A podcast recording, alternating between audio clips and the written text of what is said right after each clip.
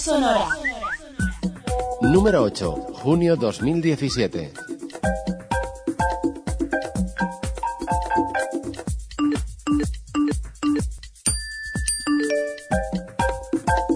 Hola, ¿qué tal? Bienvenidas y bienvenidos a este número 8 de la revista tecnológica de Ciudad arroba Sonora.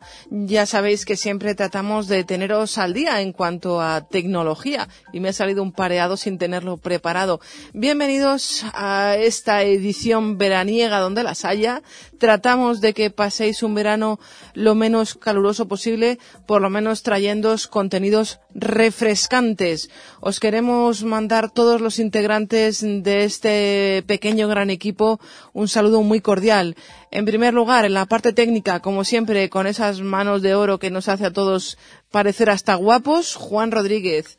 En la lectura de los textos de los correos electrónicos y siempre apoyándonos en todo lo que podamos necesitar, Antonio Hueso y Paloma Martínez. Y aquí delante del micrófono, Estela Landroe. Y no me quiero extender mucho más porque ya sabéis que el tiempo que tenemos para nuestra revista es limitado y no me quiero exceder hablando yo sin contaros cosas demasiado interesantes. Así que lo mejor que podemos hacer, si os parece bien, es irnos al sumario de contenidos.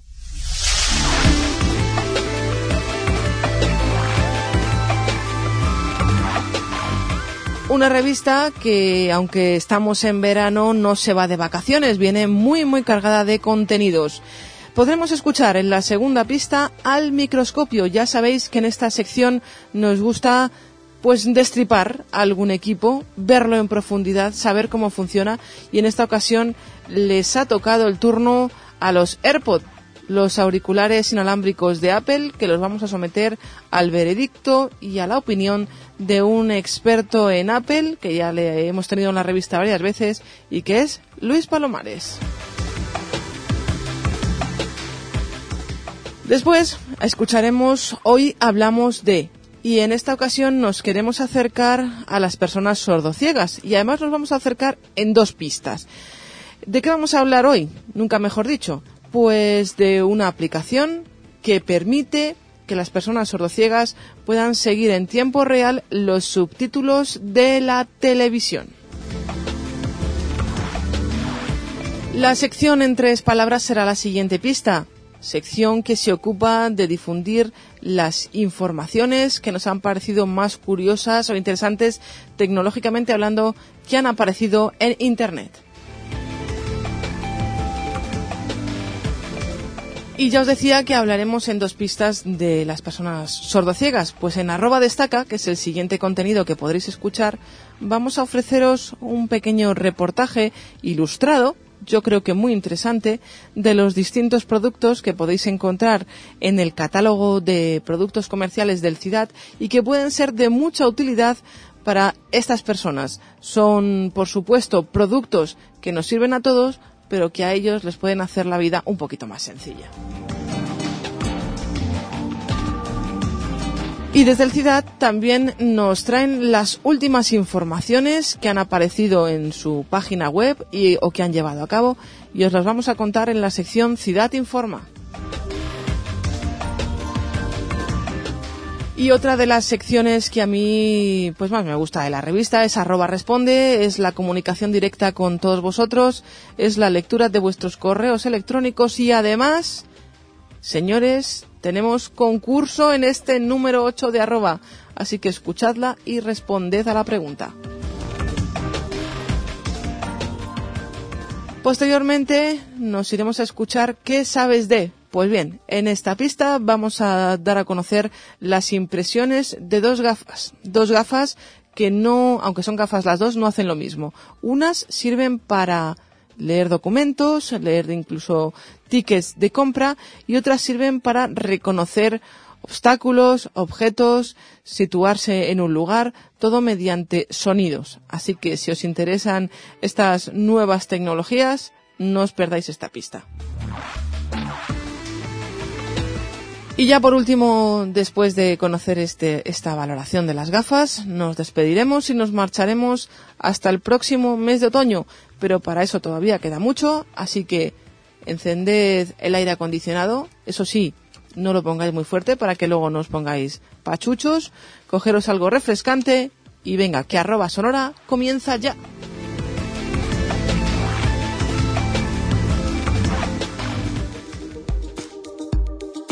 Microscopio.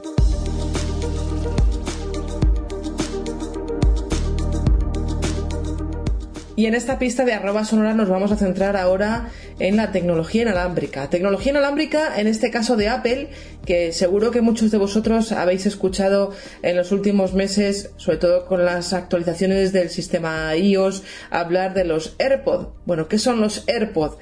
Pues tenemos a Luis Palomares, un viejo conocido ya de todos nuestros oyentes, técnico del departamento de I+D de Ciudad y que además, mm, bueno, pues trabaja con Apple, pero es que además es un amante de esta marca de la manzana, ¿no? Y eso nos viene muy bien porque a todos los oyentes de arroba sonora siempre nos tiene al día y siempre nos va contando novedades. Luis, bienvenido otra vez. Hola, bien hallado. ¿Qué es esto de los AirPods? Que todos hemos escuchado hablar de ellos, pero que no hemos tenido la oportunidad, por lo menos en mi caso yo no he tenido la oportunidad de probar, pero para eso te pago, para eso te tengo aquí. vale, genial. Pues bueno, lo primero es que más de uno y más de dos, muchos sabréis que son unos auriculares inalámbricos. Además, totalmente inalámbricos. ¿Qué quiere decir lo de totalmente inalámbricos? Me irás a preguntar. Pues que no solamente no hay cables entre el dispositivo y los auriculares, sino que tampoco hay cables entre los dos auriculares. ¿Qué forma tienen físicamente? Pues son igual que los AirPods, o sea, los auriculares que vienen con cable, que vienen en los iPhone desde los iPhone 5 en adelante. Y digo lo de los iPhone 5 porque lo de los iPhone 4 y 4S son distintos. Y los AirPods, que tanto están de moda, Luis, ¿se pueden utilizar con VoiceOver? Sí, son unos auriculares Bluetooth y están funcionando con VoiceOver. Tienen algún pequeño problema, pero como eso es lo que a mí me gusta, que Luis le saque, le saque punta a, estas cosas. Ya has visto que soy un amante de la manzana, pero soy realista y mucho más para, para nuestros oyentes.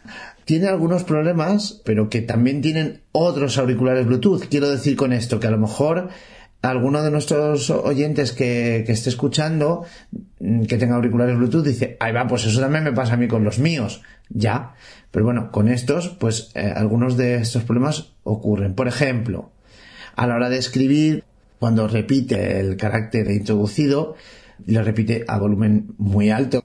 Hay veces cuando mezcla sonido del sistema con eh, la voz de voiceover, pues lo mismo, eh, la voz de voiceover sale a, un volumen excesivo, pero no tiene, tiene un pequeñito lag, un pequeñito retardo entre la, pulsación y cuando nosotros recibimos el mensaje de audio en, los auriculares.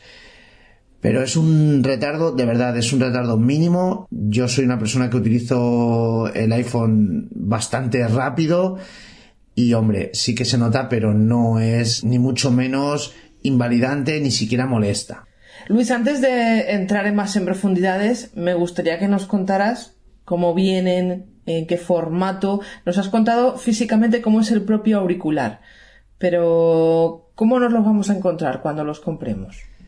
En la caja eh, que, que abrimos, es una caja de cartón de Apple normal, pues bueno, vienen los auriculares, viene diversa documentación y un cable Lightning, que es como los que tenemos para cargar los iPhone desde el iPhone 5 en adelante o del iPad 4 en adelante. Cuando abrimos esa caja de cartón vemos que viene una pequeña cajita o un pequeño estuche parecido a una cajita de hilo dental. Ahí dentro están los auriculares. Es una caja de carga. Cuando ponemos los auriculares ahí, los auriculares están cargando no podemos poner el izquierdo en el derecho o el derecho en el izquierdo porque no cerraría la, tapa.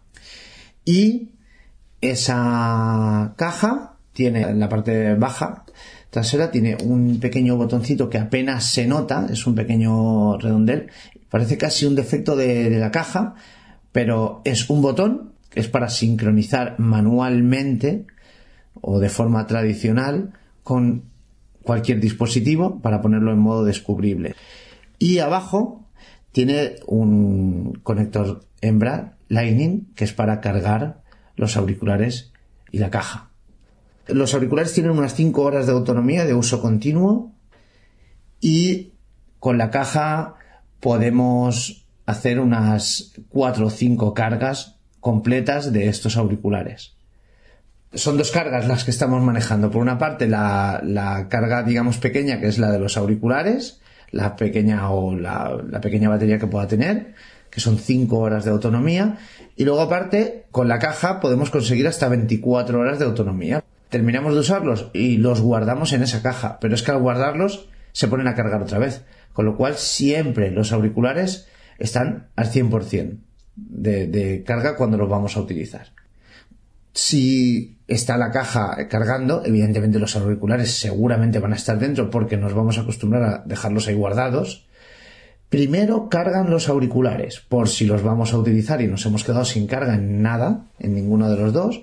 Primero se cargan los auriculares y una vez que están los auriculares cargados, carga la caja. ¿Cuánto tiempo tardan en cargar? Tarda en cargar la caja. La caja eh, puede tardar en cargar quizá un par de horas. Pero lo interesante de, esto es que los auriculares tienen una carga, un modo de carga rápida y estando los auriculares totalmente descargados, los ponemos en la caja, evidentemente la caja con carga, ¿vale? Los ponemos en la caja y en 15 minutos nos hace una carga de 3 horas. En 15 minutos. Esto es espectacular. Porque por la misma regla de 3, en 7 minutos a lo mejor te hace una carga de hora y pico. Entonces, fijaros, eh, es que vamos a viajar y nos hemos quedado sin batería en los auriculares. Y nada, en, nada, en lo que estamos esperando una cola, se han cargado los, los, auriculares lo suficiente como para poder utilizarlos durante un viaje. ¿Estos auriculares, Luis, se pueden conectar a cualquier dispositivo o son exclusivos para dispositivos Apple? Se puede conectar a cualquier dispositivo. En la descripción ya os he dicho que en la parte trasera hay un botón para ponerlos en modo descubrible, pero quizá lo más interesante es cómo se conectan. Hay dos formas, eh, digamos la clásica, que es con este botón, y digamos la automática o la creme de la creme, porque son súper sencillos mm, de sincronizar con dispositivos iOS.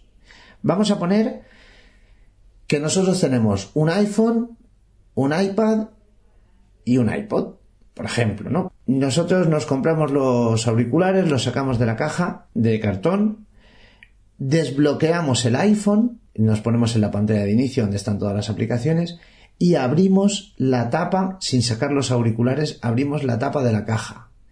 Acercamos la caja al iPhone para que estén muy muy cerca tocándose, vaya.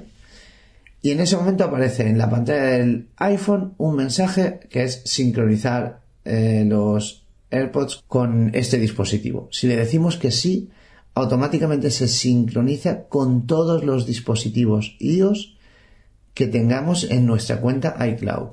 Con lo cual, si tenemos un iPad, también, sin hacer nada ya, también lo vamos a poder utilizar en el iPad, en el Apple Watch, en lo que queramos. Fijaros una cosa para que veáis. Yo me voy al gimnasio, he estado utilizando el iPhone con mis auriculares, con mis AirPods, llego al gimnasio, eh, me veo el vestuario y me voy a hacer deporte y dejo el iPhone en el vestuario. Y me llevo mi reloj, que es con el que me controlo mis entrenamientos, y me llevo también mis auriculares porque me gusta escuchar música mientras hago deporte. En el momento que yo me pongo los auriculares y pongo en marcha el reloj, o sea, activo su pantalla, ya el audio de VoiceOver está saliendo por eh, los auriculares. Sin hacer nada, de nada. Y luego con los que no son compatibles, digamos, con esta forma, con iCloud, incluso alguien que pueda tener Android o quiera tenerlos en, en un ordenador Windows utilizándolos, pues utilizamos el botón de la caja lo mantenemos pulsado, se pone en modo descubrible y los emparejamos como si fuesen unos auriculares comunes, convencionales. Ya sabemos cómo son, cómo vienen, cómo se emparejan y cómo trabajan, Luis. Muy buena pregunta, porque como os he dicho antes, son igual que los AirPods. Los AirPods tienen los botones en el cable. Este no tiene cable y tampoco tiene botones. Entonces, trabaja a base de eh, golpecitos en los auriculares.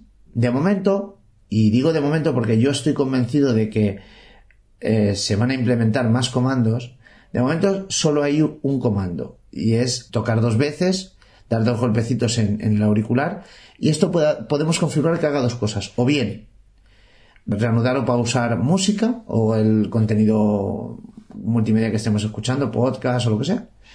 O bien activar Siri. Si activamos Siri, pues evidentemente ya tenemos un, mayor control porque le podemos pedir lo que sea, lo que le pidiésemos a Siri. O pon música, o quitará, o pon podcast, o lo que sea. Y si activamos o desactivamos la música o el contenido multimedia, pues podemos elegirlo. Y tenemos otros comandos y son el encendido y el apagado, pues no es más que ponerse los auriculares en las orejas o quitárselos. Nos quitamos los auriculares de las orejas y se apagan. Y entonces veremos que VoiceOver ya empieza a hablar por el altavoz del iPhone si nos quitamos los auriculares. Y si nos los ponemos, se encienden y VoiceOver se empieza a escuchar por los auriculares normalmente. Y si estamos escuchando música y nos quitamos uno de los dos auriculares, la música se pausa. Y en cuanto nos lo volvemos a poner, da igual cuál nos quitemos, la música sigue reproduciéndose.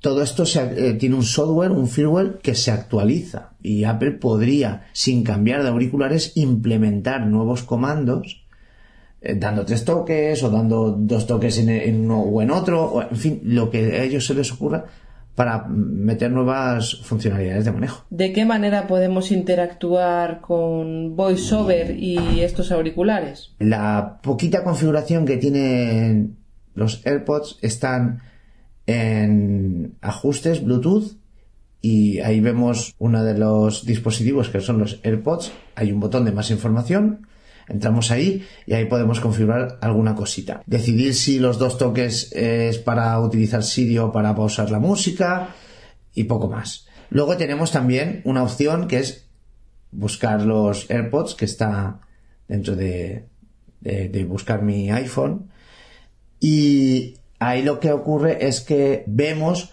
dónde el iPhone ha visto los AirPods por última vez. Y si estamos conectados a ellos pero no los encontramos, podemos hacer que suene un sonido no muy, no muy fuerte, pero vaya, para ser unos auriculares, pues sí, es un pitido que si estamos un poco en silencio en casa, los podemos encontrar. ¿Y alcance los 10 metros de Bluetooth aproximadamente? Sí, el alcance, vamos a ver, yo he trabajado con dispositivos Bluetooth que tienen más alcance, pero también he trabajado con dispositivos Bluetooth que tienen menos alcance. O sea, quiero decir, ni es poco ni es mucho, está dentro de lo razonable y de lo normal. De llevar el iPhone encima y estar escuchando música, a mí nunca jamás he notado que se entrecorte teniendo el iPhone, digamos, en una distancia, digamos, llevándolo yo encima. Luego, si te alejas tres, dos o tres o cuatro habitaciones, pues sí, claro, se te va a cortar. ¿Y se pueden también coger llamadas? Sí, de la misma forma que invocamos a Siri, por ejemplo, o sea, dando dos toques, si entra una llamada, dando dos toques, se pueden coger las llamadas. Además, había unos problemas con la versión anterior de firmware de los AirPods con el tema de las llamadas, que a veces había problemas, no se podían utilizar bien con el iPhone y especialmente problemas más acentuados, me daba a mí la sensación si teníamos VoiceOver, pero han actualizado el software de los auriculares y de momento yo no he vuelto a tener problemas de ese tipo. Estás hablándome de la actualización del firmware, pero esto cómo hay que llevarlo a cabo, desde el iPhone, desde la cajita mágica esa o cómo? No hay que hacer nada. Eh, pero cuando digo que es que no hay que hacer nada, es así de espectacular. No hay que hacer nada. Cuando hay una actualización para los, los AirPods, incluso es posible que ni nos enteremos. De repente, digamos, anda, esto que me iba mal, ahora me va bien, que es lo que me pasó a mí miras y ya no tienes la misma versión que tenías antes. O sea, lo que hace el iPhone es que cuando, cuando hay una actualización la descarga y cuando tiene a su alcance eh, los AirPods, hay batería suficiente en la caja y en los auriculares, ¡pum! los actualiza y punto. Ahora, lo malo que tiene es que de momento tampoco podemos evitar que se nos actualicen los auriculares. Pero vamos, en principio no tenemos por qué no querer actualizar los auriculares. Oye, ¿podemos ver algún ejemplo práctico, Luis? Podemos consultar la batería de los AirPods y de la caja, que esto solamente se haría desbloqueando el iPhone y abriéndola, una vez que ya están emparejados, evidentemente, abriendo la tapa de la caja, va a salir el estado de la batería o el nivel de carga de la batería tanto de, de la cajita como de los auriculares. Abro la caja, la acerco al, al iPhone y esperamos un poquito. AirPods de Luis. Cabecera. AirPod derecho. 100%. Estuche de carga. 45%. AirPod izquierdo. 100%. Cargando. Y en el momento que cerremos la caja, de hecho lo voy a cerrar haciendo ruido para que lo oigáis, vais a oír también cómo se oye el sonido de refresco de pantalla de VoiceOver indicando que se ha quitado. Carpeta media. Deciros que esa pantallita que aparece con VoiceOver funciona un poquito mal. Hay que hacer navegación libre, no navegación con flicks, porque a veces no podemos leer todo el contenido de la información. Bueno, Luis, por lo tanto, sobra decir que los recomiendas y Pues- no, no le pagan desde esa marca, ¿eh? Desde la marca de, de la manzana de mordida. la manzana mordida. No, pero, pero los recomiendo sobre todo porque, vamos a ver, porque, porque son eh, muy eh, cómodos en cuanto a calidad de sonido. Tampoco os esperéis, yo no soy ningún experto, pero vamos, suenan muy parecidos a los earpods, o sea, los de con cable. Más o menos ya os podéis hacer una idea de qué calidad de sonido tienen. ¿Suficiente para escuchar música? Hombre, pues yo creo que para, lo que yo los utilizo, sí. Entonces, lo que nos tenemos que fijar es el precio, que es una barbaridad, son 180 euros. El precio va en otras cosas, va en la comodidad de no tener cables que aten eh, un auricular con otro.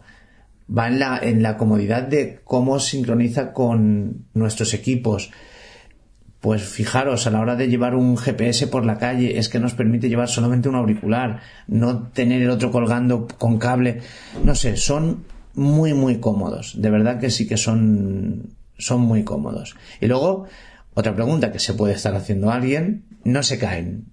No se caen. Parece que, nos puede parecer que sí, pero yo os digo que estoy en la cinta de correr y estoy con ellos y hombre, no os digo que a lo mejor alguna vez me los tenga que ajustar. Se puede correr en la cinta con ellos, se puede hacer bici con ellos, yo hago estiramientos, eh, en fin, y nunca se me han caído.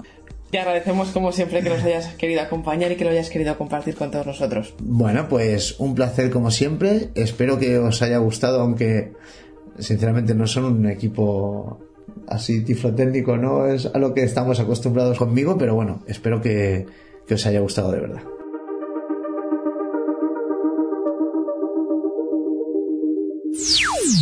Arroba sonora. Hoy hablamos de...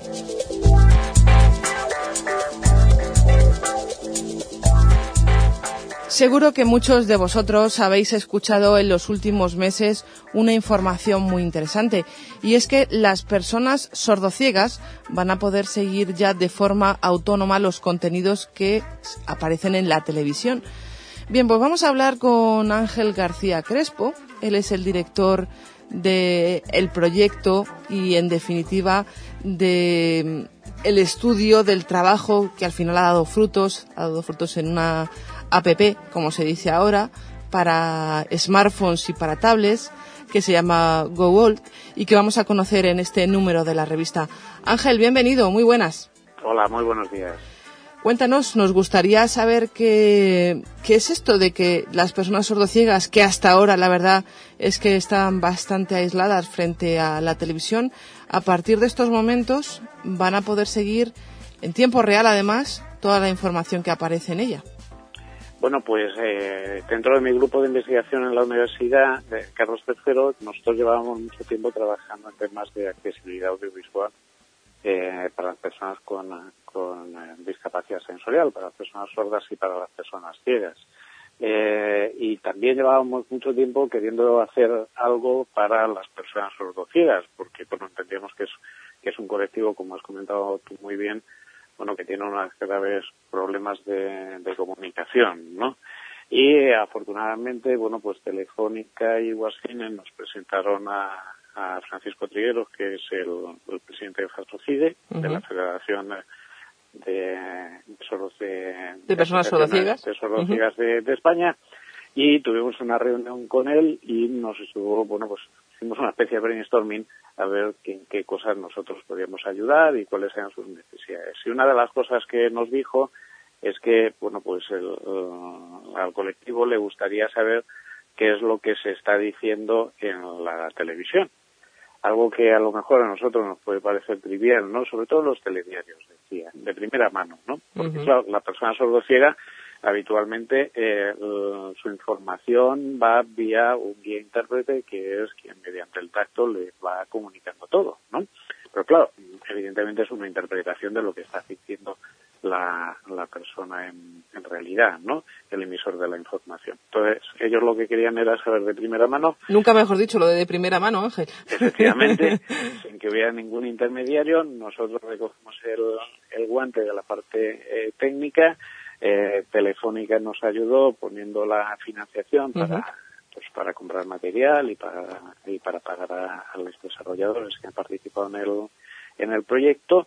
Y al final, bueno, pues lo que hemos conseguido es un sistema que eh, recoge toda la información de todos los subtítulos de todas las cadenas que hay en, eh, ahora mismo en, en Madrid, eh, todas las nacionales y las autonómicas de Madrid. Uh, esos subtítulos los procesa, los envía a un servidor eh, central y cualquiera de nosotros eh, se puede bajar la aplicación. Es gratuita, ¿verdad? Muy bien, es gratuita, por supuesto, sí, que se llama Google, G-O-A-L-L, y ahí le aparecen los subtítulos de eh, la cadena que elija. Claro.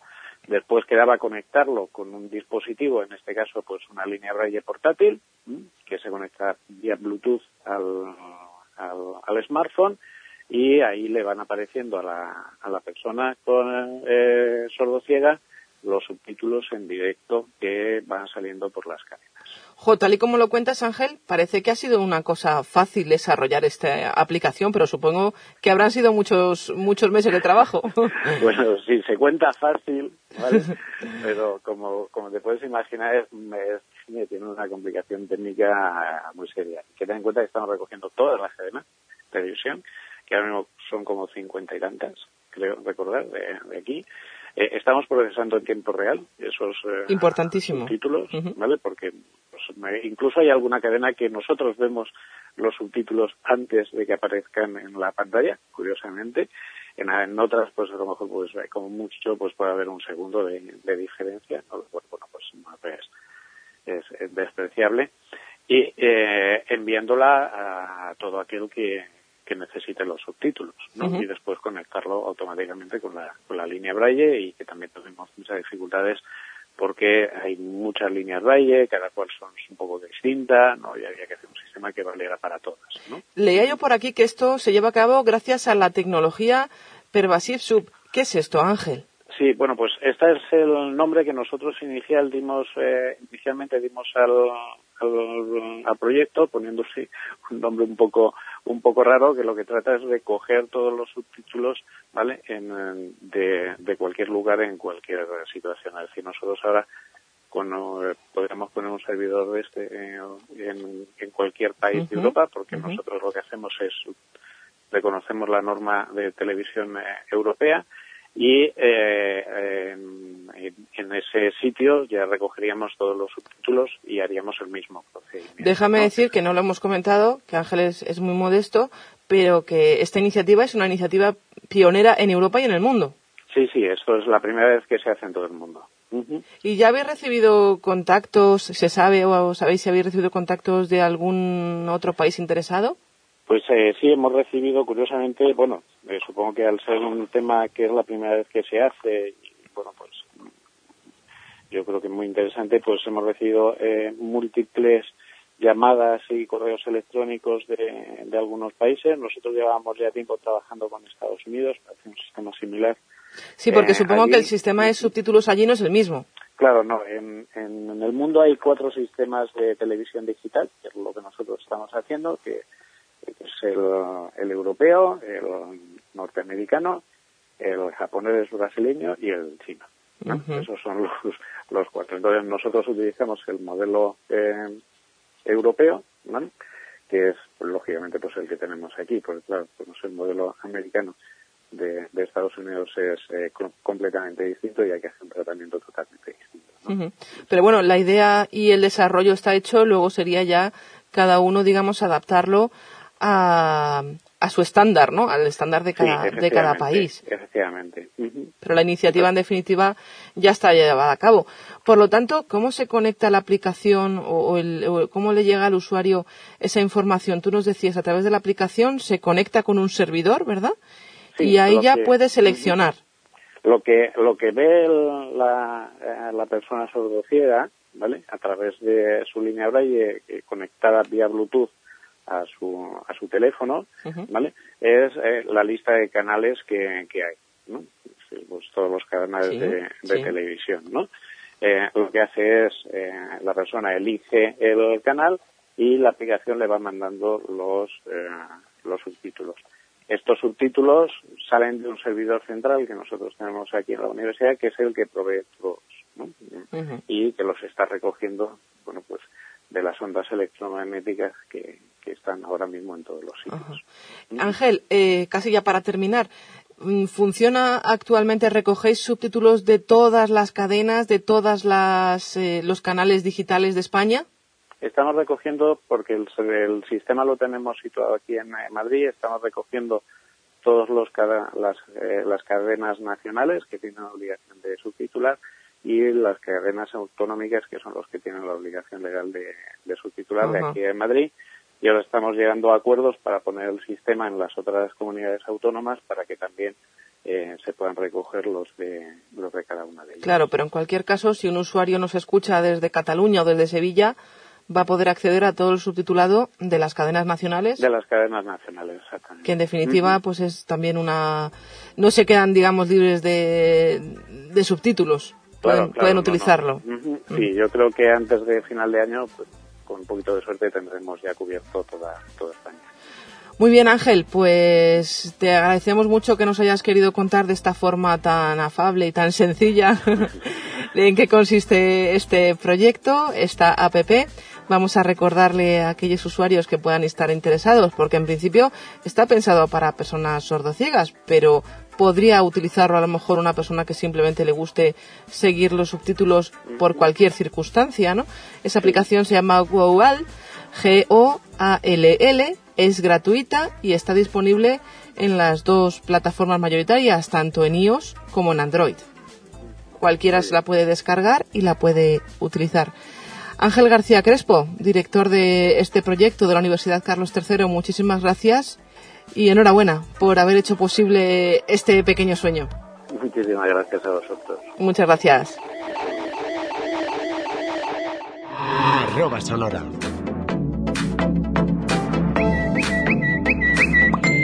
En tres palabras.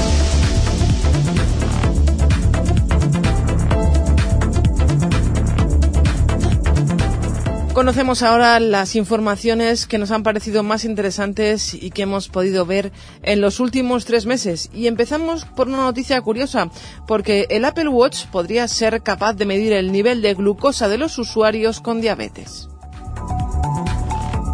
Según la CNBC, Consumer News and Business Channel, el gigante tecnológico contaría con un pequeño equipo de ingenieros biomédicos trabajando en secreto en una tecnología capaz de monitorizar de forma no invasiva los niveles de azúcar en sangre de los pacientes de diabetes. Al parecer la idea es incorporar esta tecnología en futuras versiones del reloj inteligente de la compañía, una característica que convertiría al Apple Watch en un aliado imprescindible para estos usuarios. A pesar de que se desconocen los detalles del funcionamiento de dicha tecnología, todo parece indicar que Apple planearía utilizar un sistema de sensores ópticos capaces de utilizar luz para captar el nivel de glucosa a través de la piel. De esta forma, una de las principales ventajas sería el hecho de contar con datos continuos a lo largo de todo el día. Según la CNBC, la iniciativa habría sido puesta en marcha hace años por Steve Jobs. Una tablet capaz de representar información para personas con discapacidad visual. Se trata de BlindPad, un dispositivo cuyo funcionamiento es algo diferente al de una tablet convencional. El dispositivo dispone de una superficie de 12 por 15 centímetros con 192 botones magnéticos capaces de moverse hacia arriba o hacia abajo de manera prácticamente instantánea. De esta forma, BlindPad puede crear patrones con los que representar la forma de una habitación o cualquier otra estancia. Evidentemente, la idea es que el usuario pueda leer la información haciendo uso de sus dedos. Tal y como afirman sus creadores, BlindPad ha sido diseñado como forma de complementar a las tradicionales pantallas táctiles o sistemas de GPS en audio que muchos usuarios con deficiencias visuales severas utilizan en su día a día para moverse por las ciudades. Además, también podría resultar de utilidad en el aprendizaje de geometría o matemáticas. Son tag etiquetas de voz en las fotos de nuestro móvil. Es cierto que desde que Google Fotos ofrece almacenamiento ilimitado para guardar todas las fotos que tenemos en el móvil, la clasificación del contenido se ha hecho más sencilla. Solo tenemos que entrar en fotos.google.com y buscar por cualquier palabra, playa, puesta de sol, perro. Google se encarga de reconocer el contenido de las imágenes y devolverlas adecuadas, incluyendo la posibilidad de poner nombres a los rostros para filtrar por personas que aparecen en las imágenes. Pero también es cierto que hay mucha gente que no usa Google Fotos, que tiene miles de imágenes en sus móviles y que se vuelven locos a la hora de buscar alguna específica, ya que los sistemas de clasificación en los dispositivos dejan bastante que desear. Lo que ofrece SoundTag es una interesante solución. Añadir etiquetas de audio eh, en cada imagen. Solo tenemos que instalar su aplicación Android y seleccionar las fotos que queramos etiquetar con un sonido. Una vez hecho, podemos dar cualquier sonido, desde uno que descifra la fotografía o una onomatopeya. Solo será necesario usar el buscador integrado para que, escuchando nuestra voz, recupere todas las imágenes que comparten dicho sonido. La idea es buena y funciona bastante bien, aunque es necesario que etiquetemos todas las fotos que vamos haciendo para que sea realmente útil, ya que en caso contrario el caos volverá a instalarse en su lugar de origen. Apple acaba de adquirir una aplicación, una de las más importantes que analizan el sueño. Hablamos de Bedit, una empresa centrada en el desarrollo de dispositivos hardware y aplicaciones para iPhone, iPad y Apple Watch con los que analizar la calidad del sueño de sus usuarios. A pesar de que ninguna de las partes ha comunicado los detalles del acuerdo, las implicaciones del mismo son bastante claras, por lo que apostaríamos a que futuras versiones del wearable de Apple harán más hincapié en el análisis del sueño, algo que a día de hoy solo podemos conseguir utilizando aplicaciones de terceros. Se trata de una noticia de lo más interesante tanto para los usuarios actuales como para los futuros compradores del dispositivo, sobre todo si tenemos en cuenta que hasta el momento el análisis del sueño es una de las áreas en las que el dispositivo de Apple flaquea. La razón es que es mucho más conveniente contar con una solución integrada en el sistema operativo del reloj que tener que abrir y activar apps de terceros. Y hablemos ahora de una cuestión muy interesante porque tenemos información de que ha surgido una pintura que puede agregar ni más ni menos que controles táctiles a cualquier superficie. Investigadores de la Universidad Carnegie Mellon eh, ha diseñado un sistema que permite dotar de funciones táctiles a cualquier objeto, sin importar la clase de superficie que tenga. Este sistema, denominado Electric, se vale de la combinación de un algoritmo y el potencial de la tomografía eléctrica para dar lugar a una pintura conductiva que con la ayuda de los electrodos correspondientes pueden convertir en un panel táctil a cualquier superficie. Esto abriría un abanico de posibilidades ya que permitiría la interacción con objetos hasta el momento imposibles de dotar con controles táctiles. Hay varias utilidades que se pueden dar a Electric en diferentes materiales. Herramientas, juguetes, materiales de impresión 3D son algunos de los objetos y materiales que podrían aprovechar el potencial de este sistema. Y Google nos dirá lo que estamos enfocando con la cámara de nuestro móvil. La idea de este sistema Google Lens es que en un futuro próximo podamos enfocar a una planta y obtener datos sobre su especie o que apuntemos a un cartel de una película y ofrezca comprar entradas para ver la película.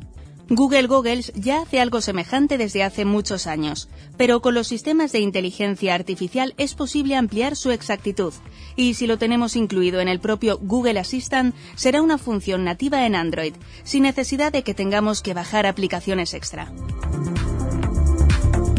Y hablamos ahora de un concurso de fotografía, concretamente las personas con discapacidad en la vida cotidiana. El Instituto Universitario de Integración en la Comunidad, INICO, de la Universidad de Salamanca, convoca en colaboración con la Fundación Grupo Norte el decimoquinto concurso de fotografía digital del INICO. El tema del concurso serán las personas con discapacidad en cualquier ámbito y faceta de su vida cotidiana podrá participar cualquier persona residente en España y mayor de edad que envíe sus trabajos conforme a los requerimientos de la organización. Resumen de las bases del concurso. 1. El autor deberá ser mayor de edad. Podrán participar fotógrafos de cualquier nacionalidad. 2. Podrán presentarse un máximo de tres fotografías por participante. 3. Los trabajos deberán ajustarse al tema propuesto, las personas con discapacidad en la vida cotidiana. 4. Las fotografías deben tener formato electrónico independientemente de la forma en que fueron capturadas. 5. Envío de trabajo. Se realizará desde este formulario desde la siguiente dirección. Http dos puntos barra barra concurso fotografía guion inico.usal.es barra envíofotos.aspx a través del cual deberá subir las fotos una por una. 6. El plazo de recepción de trabajos finaliza el 22 de octubre de 2017. Subtítulos con virus. Esta es la nueva forma que han encontrado para invadir el ordenador de otras personas. Es posible contagiar archivos de subtítulos con un código que permitiría a otra persona hacerse con el control remoto de nuestro ordenador. Se estima que hay unos 200 millones de personas ejecutando subtítulos infectados, por lo que seguramente hay una enorme cantidad de víctimas cuyos ordenadores pueden ser controlados remotamente por atacantes en cualquier momento. Generalmente los programas antivirus interpretan a los subtítulos como archivos buenos y no pasan por el control de seguridad adecuado, por lo que las personas siguen bajando subtítulos infectados y no perciben que hay alguien mirando todo lo que hacemos, con el control total de una conexión remota. Un dispositivo que puede convertir cualquier texto impreso en braille. Táctile es un dispositivo creado por un grupo de estudiantes del MIT que busca mejorar la calidad de vida de las personas con deficiencias visuales. La dinámica de Táctile es simple, ya que gracias a una cámara que tiene incorporada logra escanear el texto impreso para después convertirlo automáticamente en braille. El usuario solo tiene que apoyar el dispositivo sobre la publicación para que la cámara tome la fotografía. Gracias al potencial del software de reconocimiento óptico de caracteres, queda preparado para su conversión y en la parte superior del dispositivo cuenta con celdas que reproducen el texto en braille. Hace más de un año que están trabajando en este proyecto. Si bien los avances han sido significativos, quedan muchos detalles por pulir, teniendo en cuenta las necesidades de los usuarios y aún tienen pendiente una patente. Según los planes de este grupo de estudiantes, podría estar en el mercado dentro de unos años. Terminamos con esta última noticia, un sistema portátil que ayuda a personas con discapacidad visual. Un grupo de investigadores del MIT han desarrollado un sistema que combina una serie de dispositivos pensados para ayudar a las personas con discapacidad visual en sus actividades diarias. Este sistema está compuesto de una cámara 3D, un cinturón que aprovecha el potencial de la tecnología áptica y una interfaz en braille que brinda información al usuario en tiempo real. Mediante la combinación de los dispositivos conectados y el trabajo de los algoritmos, podrán identificar objetos y evitar obstáculos a medida que se desplazan por diferentes lugares. De esa manera, el usuario podría estar constantemente informado sobre su entorno y los elementos que podrían interponerse en su camino, sin depender de otras personas. Se ha probado este sistema con diferentes personas con discapacidad visual y se han ido ajustando su dinámica para satisfacer las necesidades que fueron manifestando. Aún queda mucho trabajo por hacer, pero es una interesante propuesta que puede mejorar notablemente la calidad de vida de los usuarios.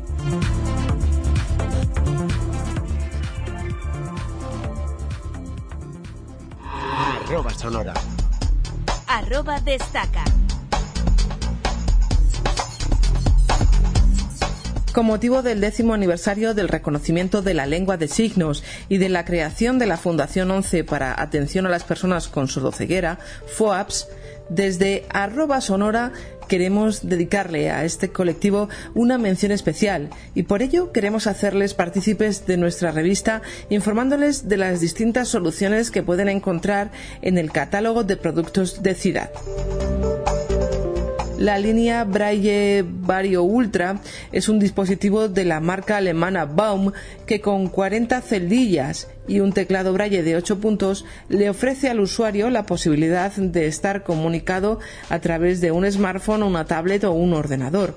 Tal y como nos cuenta Eugenio Romero, instructor de tiflotecnología de la ONCE y especializado en sordoceguera, este equipo es el más completo porque además de ser línea Braille es anotador teclado braille. Está en la línea de las líneas braille actuales con teclado braille y línea braille con teclado y conectividad inalámbrica para dar soporte inalámbrica y USB para dar soporte a, ordenadores móviles, smartphone y todo tipo de lectores de pantalla, tanto de móviles como de, PC, Mac o Windows, eh, iOS, Android, etcétera. Entonces, desde ese punto de vista da soporte a todos los lectores de pantalla, pero la principal novedad efectivamente es esa, porque alguna persona que mm, tiene más necesidad también, no solamente de dar acceso al móvil o al ordenador, sino que, que te plantea eh, la, posibilidad de disponer de un equipo que donde pueda tomar notas y tal, y entonces a través del móvil, bueno, pues hay, hay documentos de Google, hay cosas donde uno puede eh, tomar sus notas y tal, pero resulta que aquí tienes una palanquita en, la parte izquierda del dispositivo que te convierte, pasa de línea braille a anotador y a partir de ahí pues tiene un gestor de ficheros y es pues un anotador al uso electrónico de toda la vida, pero con la particularidad de que es un anotador exclusivamente por Braille y con una serie de funciones además añadidas. El anotador de la Vario Ultra incorpora un procesador de textos capaz de gestionar archivos en formato DOCS, DOC, XLS, BRF, BRL, RTF, TXT, PPT y PPTX. Incluye también calculadora científica y la gestión de archivos en formato zip, así como una gran variedad de aplicaciones de reloj, cronómetro y alarma.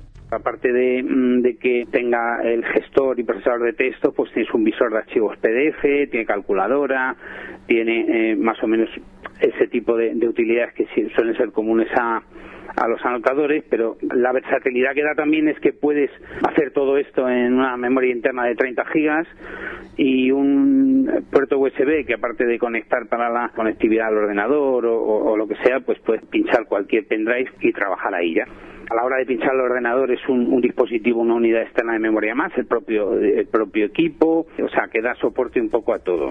Otra de las novedades que presenta este equipo es que su interface cuenta con un puerto USB y cuatro Bluetooth que permiten tener la línea conectada simultáneamente con otros tantos dispositivos. Sí que también es otra novedad importante eh, partiendo de esa base de dar un poco servicio a todos los lectores, a todos los equipos que una persona pueda ir utilizando de manera simultánea, pues eh, tiene eh, la posibilidad de conectar simultáneamente hasta una conexión USB y cuatro Bluetooth. Y aquí sí que esto es novedoso en este equipo, que no lo hay en ningún otro, que es que no requieres soltar una, conectividad que tengas establecida con el con, con JAWS, con el ordenador y cambiarte a, a conectar por Bluetooth al, móvil y tal, sino que se hace de manera simultánea y con una pulsación de la propia del propio equipo vas cambiando de un dispositivo a otro de los que estén una conectividad activa y no tienes, si tú estás trabajando en el ordenador y estás leyendo tus cosas, tu correo electrónico y resulta que te mandan un WhatsApp, pues puedes eh, cambiar con una simple tecla y ya el braille que te está saliendo es el del móvil o el del PC o el de la tablet, lo que tú vayas alternando entre uno a otro. Eso sí es muy novedoso. Y además tiene un, mecanismo de optimización de la energía que en cuanto entra en suspensión el braille y además no hay por qué tampoco apagarla es un, con un simple toque del botón de apagado entra en ese modo suspensión y eso optimiza bastante la batería también existe una línea Braille de 20 celdillas, que en opinión de Romero puede ser más versátil que esta de 40, sobre todo para aquellas personas que trabajen con smartphone y con línea, pero el Ciudad por el momento no las comercializan. No son pocos los problemas que tienen de comunicación las personas sordociegas, pero gracias a la aplicación CTO, comunicador táctil 11 desarrollada por el CIDAD, estos problemas pues se van a terminar. La aplicación permite interactuar a una persona con sordoceguera con personas ciegas, deficientes visuales o sin discapacidad, tal y como nos cuenta Antonio Bermúdez, técnico del departamento de I+D. Está orientado hacia interlocutores que no conocen ese lenguaje de signos, bien sean transeúntes o personas con las que interactúan, que no tienen por qué conocerlo, o bien usuarios ciegos que, no tienen esa, esa capacidad. La app es gratuita y funciona de igual manera en iOS y en Android. Hay una versión para cada uno de estos sistemas operativos que eh, básicamente funcionan igual, con alguna pequeña diferencia, como pueda ser que la versión de Android sí permite el, el dictado de los mensajes que se quieren transmitir al usuario sordo ciego. El funcionamiento es muy sencillo. Con una línea braille, la app y un teléfono móvil, la persona puede comunicarse de forma inmediata con quien le interese. Juan Ramón Jiménez, otro de los técnicos de I+D, nos explica cómo es el proceso. Como el problema a resolver es la comunicación entre una persona sordociega y un interlocutor que no sabe la lengua de signos, la aplicación recorre los cuatro pasos que se darían en cualquier proceso comunicativo, que serían el sordociego genera un mensaje, se lo hace llegar al interlocutor que en la segunda pantalla lo lee y ahí el interlocutor decide bien dictar o bien escribir la respuesta, que sería estaríamos ya en la tercera pantalla y finalmente cuando ha terminado el mensaje validaría ese mensaje y llegaría a la cuarta mensaje que sería en la que el sordociego lee la respuesta que le ha dado el interlocutor. Todo esto tendría en cuenta que las pantallas que se le presentan y que tiene que utilizar la persona con la que está hablando el sordo ciego deben eh, no tener conflicto con el revisor de pantalla, ya que el interlocutor con el que se puedes encontrar en la calle no solo no sabe lenguaje de signos, sino que tampoco probablemente sepa utilizar VoiceOver, con lo cual esas ventanas tienen que dejar pasar los gestos tal y como un usuario habitual de estos dispositivos está acostumbrado a hacerlo. Esa secuencia de cuatro pantallas que hemos dicho suceden y se dan en el mismo dispositivo. La persona sordociega sí que tiene una línea braille que le va eh, a través del revisor de pantalla diciendo todo lo que va pasando, pero de una pantalla a otra se pasa con gestos habitualmente el mismo, que es un doble tap con un dedo y en el mismo teléfono. El CTO cuenta con dos formas de introducir datos, mediante gestos táctiles, escribiendo las letras en la pantalla, orientado a personas que tengan mm, discapacidad visual o un resto que les permita utilizar esta opción, o mediante teclado, dirigido a personas ciegas totales o con un resto visual poco operativo se puede configurar la fuente hasta en cinco tamaños y se pueden elegir cuatro contrastes distintos en función de la discapacidad visual del usuario. Otra función interesante es que se pueden configurar mensajes pregrabados para que el usuario pueda establecer más rápidamente la comunicación inicial con su interlocutor. Una de las ventajas que tiene la aplicación es que puede facilitar bastante la generación de ese primer mensaje que va a necesitar el sordo ciego que si es un mensaje que no estaba preparado, pues tendrá que escribir desde su línea braille y tardará un poquito de tiempo, pero si es una situación habitual o previsible, porque el día de antes ya sepa que va a tener que ir, por ejemplo, al banco o a comprar a la frutería, él puede dejarse grabados mensajes para luego solamente tener que terminarlos o variarlos, pues dependiendo si está solicitando ayuda para un autobús, con el número de autobús que, quiere solicitar. Pero esos mensajes pregrabados le van a dar mucha velocidad en el proceso de comunicación a la persona sordociega. Otra app muy útil para este colectivo y desarrollada por el CIDAD es el gestor 11 de libros digitales, lo que todos conocemos como Gold. Válida para iOS y Android, sirve para descargar de la biblioteca digital de la 11 libros tanto en formato DAISY como en Teleo para que posteriormente puedan reproducirse o leerse en tablets o smartphones. Las personas sordociegas pueden utilizar esta app para leer libros en formato teleo Conectando una línea braille a su dispositivo pueden acceder a los libros en braille. Al igual que los libros en formato DAISY, en los libros Teleo se pueden poner marcas y se pueden navegar por páginas, lo que convierte a esta aplicación en imprescindible para quienes les guste leer o quienes tengan que utilizarla como herramienta para estudiar o utilizar muchos libros de consulta. Otro artículo que ha sido una revolución para las personas sordociegas es el bastón rojo-blanco que puede encontrarse ya en todas las tiendas de la ONCE.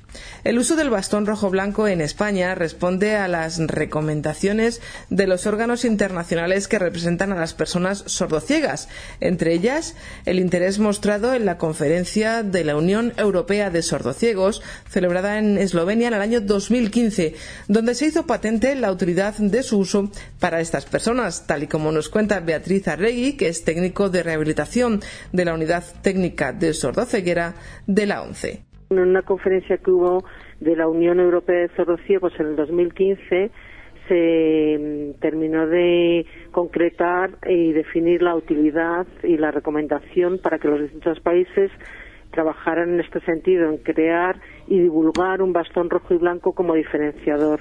Este bastón es igual que un bastón blanco, con la diferencia de que empezando por abajo tienen el segundo y el cuarto tramo de color rojo. Y Beatriz nos explica por qué se ha elegido esta disposición. Los tramos rojos son, empezando por la parte inferior, el segundo y el cuarto.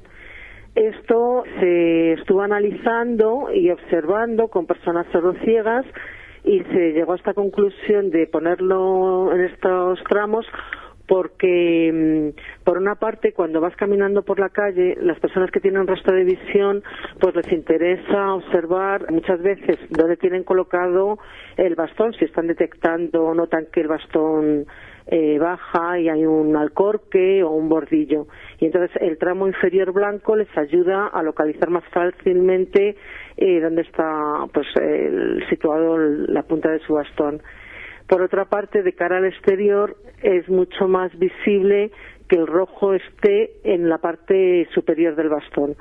Hay que tener en cuenta que, por ejemplo, cuando una persona ciega camina por una calle concurrida y se aproxima a una esquina o está en un centro comercial en un cruce, en los eh, tramos, en los túneles del metro, por ejemplo, que hay mucha gente, normalmente las personas lo que hacemos es mirarnos a la cara y observar la parte superior del cuerpo.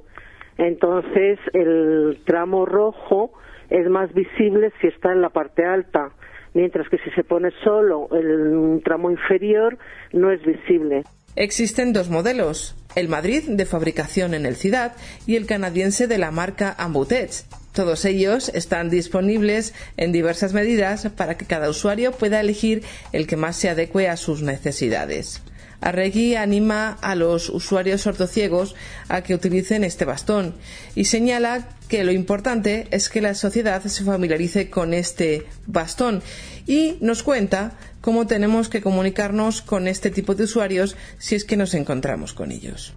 Yo les recomendaría que se animen a utilizar el bastón rojo y blanco. Evidentemente, en un principio, como es algo que se tiene que divulgar, pues va a ser poco reconocible por el exterior, pero en el momento en que la gente empiece a utilizarlo, los propios afiliados sorociegos lo utilicen informen ellos mismos a su entorno a través de las campañas que la ONCE está realizando, la Dirección General de Tráfico también, es algo que se va a ir conociendo. Por una parte, entonces me parece muy útil que se acepte y se utilice como distintivo. Luego, cuando van a cruzar y a solicitar ayuda, muchas personas pues lo que hacen es utilizar una tarjeta de comunicación que lo que hace es que lleva escrito un mensaje que dice cruzar la calle, se me puede ayudar a cruzar, pues agárreme este brazo.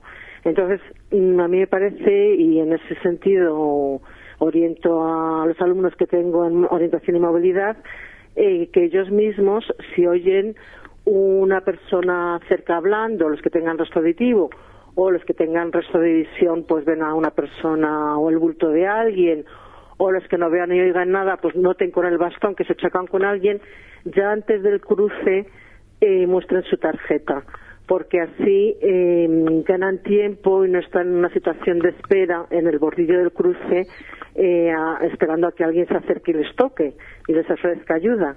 Eh, o sea que es mucho mejor si ellos tienen una mm, actitud activa a la hora de pedir la ayuda. La recomendación es acercarte y para darte a conocer y sepan que estás ahí, que les toques.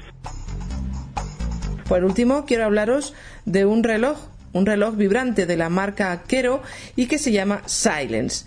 El reloj Silence indica la hora en formato 24 horas y mediante vibraciones. Tiene dos tipos de vibraciones. Una vibración larga, que nos va a indicar que son 5 unidades, y una vibración corta, que nos indicará que es una unidad. Para indicar el cero, el reloj no va a vibrar. Dispone además de una alarma programable, novedoso hasta ahora. Este ha sido un pequeño repaso a los productos y soluciones que pueden encontrarse en el catálogo del CIDAD y que pueden hacer probablemente la vida un poco más fácil a este colectivo. Pero no obstante, desde la 11 se trabaja sin descanso para que poco a poco vaya mejorando la calidad de vida de estas personas. Escríbenos a arroba sonora arroba 11.es.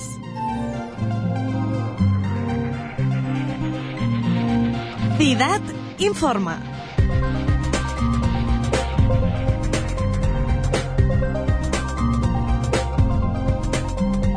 A continuación escuchamos las novedades que vienen directamente desde el CIDAD, lo que ha acontecido en los últimos tres meses y que todavía sigue en vigor. Empezamos, por ejemplo, con la publicación de la página web de Tiflo Innova. Ya sabéis que se celebrará allá por el mes de noviembre de 2017, pero ya está en marcha y ya se puede consultar. Paloma.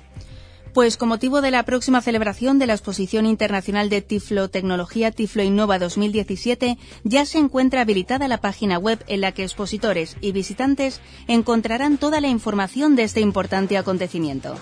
Tiflo Innova tendrá lugar en el Centro Deportivo y Cultural de la ONCE en Madrid durante los días 17, 18 y 19 de noviembre de 2017, donde se reunirán en un mismo espacio las últimas novedades en materia de tiflotecnología.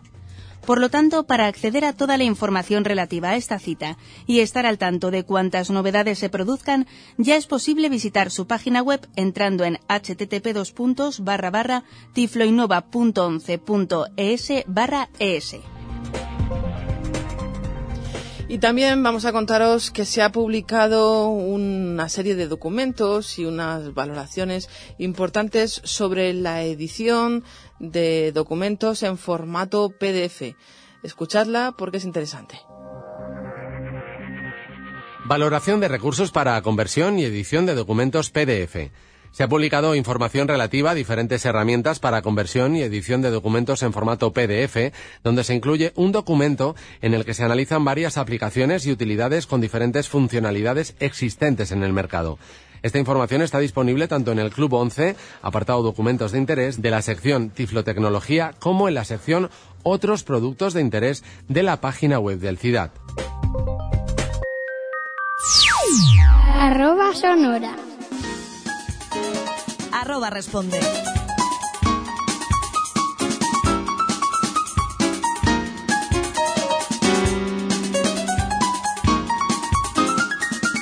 Siempre lo digo y a lo mejor me vuelvo un poco repetitiva, pero esta es una de las secciones que más me gusta de nuestra arroba sonora y de vuestra arroba sonora vuestros comentarios, vuestros correos electrónicos, vuestras felicitaciones, vuestros tirones de orejas, que también los hay, ¿eh? Ramón, Ramón el otro día nos mandaba un correo electrónico diciéndonos que de una información que dábamos en el número 7 de arroba hablábamos de las personas que sufren discapacidad y dice que eso de que sufren discapacidad que no es lo suyo, es que tienen discapacidad, que, en fin, otra cosa que no sea sufrir.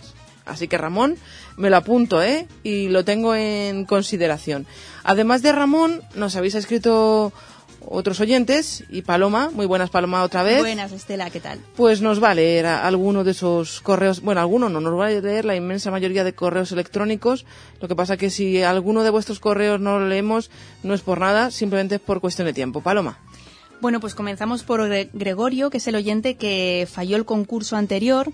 Eh, nos escribe, dice que pensaba que había acertado con el resultado de la pregunta, pues oí el número de lecciones varias veces, pero no sé cómo puse el 36 en lugar del 33, pero en fin.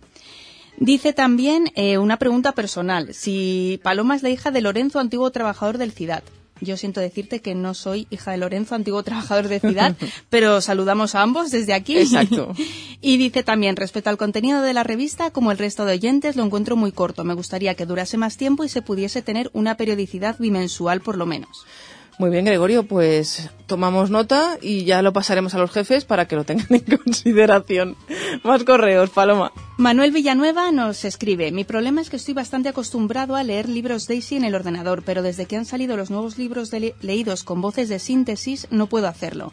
Sé que el libro figura, pues puedo leer con JAWS la estructura del libro, pero no puedo poner en marcha la lectura de los mismos. Se da el problema a otros usuarios, puedo solucionarlo. Cuando el libro lo pasó al Víctor, el problema no existe. Bueno, Manuel, pues te cuento. Es importante saber sobre todo con qué programa intentas leer libros en formato DAISY en el ordenador. Existen varios, pero suponemos que lo estás haciendo con un software ya antiguo y que probablemente el formato en el que están hechos, creados esos libros DAISY, no es compatible con el formato que el reproductor DAISY para el ordenador eh, está trabajando. Entonces simplemente es cuestión de, del reproductor que ya tiene unos cuantos años y no se adecua a los formatos que se utilizan hoy en día. El Víctor, ¿por qué los lee? Pues porque el Víctor lee varios estándares, lee varios formatos. El programa del ordenador, suponemos, que ese es el problema, tan solo lee uno. Así que es normal que pase y para solucionarlo no sabemos el programa, pero mm, complicado va a ser, Manuel, complicado va a ser. Más cositas, Paloma. Mario López también nos escribe y dice, buenas a todos. ¿Sabe alguien cómo se puede ir al escritorio descolgar una llamada con el nuevo Samsung 8? Lo pregunto porque este nuevo teléfono no tiene botón home físico como los anteriores. Y si sabemos si hay alguna alternativa en los Samsung, al igual que ocurre en el iPhone, para cuando respondes a una llamada, que los demás lo oigan. Es que no atino con el botón correspondiente para el altavoz. Mario, vamos a ver, nosotros no disponemos en nuestro entorno más próximo de ningún teléfono de estas características o de, este modelo concretamente. Sí que sabemos y hemos podido ver que las opciones de accesibilidad de algunos teléfonos Samsung sí que nos permite la opción de utilizar alguno de los botones, bien sea el del volumen, bien sea el del bloqueo del teclado, como botón de descolgar. No sé si este modelo en concreto de Samsung dentro de las opciones de accesibilidad lo incorpora, pero échale un vistacillo por si acaso, es lo único que te podemos contar desde aquí. Raúl Finger Z nos dice, hola a todo el equipo, he estado investigando acerca del sistema de las gafas iSint y querría saber si podríais hacer vosotros una prueba con uno de estos prototipos. En Internet lo pone muy bonito, pero en la realidad no sé yo hasta qué punto esto sería práctico, o que vosotros mismos nos pudierais orientar algo más. Pues a mí también me hubiera gustado poder hacer una prueba, mm, Raúl, pero esto no ha sido posible. No obstante, tu sugerencia no ha caído en saco roto y hemos hablado con personas, con una persona concretamente, que tuvo la oportunidad de probar este dispositivo y vas a poder escuchar la entrevista en muy poquito tiempo. ¿Y algún correo más? El último nos escribe Enrique Matesanz y dice, nuevamente me pongo en contacto con vosotros para sugeriros que nos informaréis acerca del dispositivo de lectura y reconocimiento visual diseñado por la firma Orcam, pues las noticias aparecidas recientemente en la prensa sobre este producto sugieren su utilidad para los invidentes, pero las cosas no siempre son lo que aparentan, por lo que vuestra valoración siempre es muy útil. Bueno, pues parece que os habéis puesto de acuerdo, Raúl y Enrique, Enrique y Raúl. Otras gafas que hacen cosas completamente diferentes. Unas son las primeras para utilizarlas como sistema de localización y reconocimiento de objetos y del entorno y las otras, las de Orcam, son para leer textos, para leer documentos, en fin, que también hemos localizado a alguien que las ha probado y también os va a contar sus propias impresiones. Así que no os vayáis, seguid escuchando la revista porque lo vais a poder escuchar muy muy prontito. Y antes de irnos, Paloma, he de contarte que tenemos una pequeña sorpresa para todos nuestros oyentes. Como sabemos que son fieles a nuestra revista y que nos escuchan cada trimestre ávidamente, bueno, pues desde Ciudad les queremos obsequiar con un par de regalitos. Queremos hacer un pequeño sorteo. Ya sabéis que a nosotros nos gusta esto de que participéis y de saber que os tenemos ahí. Pues bien, vamos a regalar en esta ocasión, el Ciudad va a regalaros dos juegos del dominó, que además pues eh, lo podéis encontrar en el catálogo del Ciudad. Este dominó lo que tiene como particular es que está en positivo, o sea, los eh, puntitos del dominó no son agujeritos hacia abajo, sino que son eh, pues puntitos hacia arriba, con lo cual para muchas personas puede ser más fácil utilizar estas fichas. Bueno, dos dominos. ¿Y para quién van a ser? Bueno, pues para aquellos que nos respondan a una pregunta que les voy a formular. La pregunta es la siguiente. ¿Cómo se llama la aplicación que han diseñado desde la Universidad Carlos III que sirve para que las personas sordociegas puedan seguir los subtítulos de la televisión en tiempo real? ¿Eh? Ahí queda eso.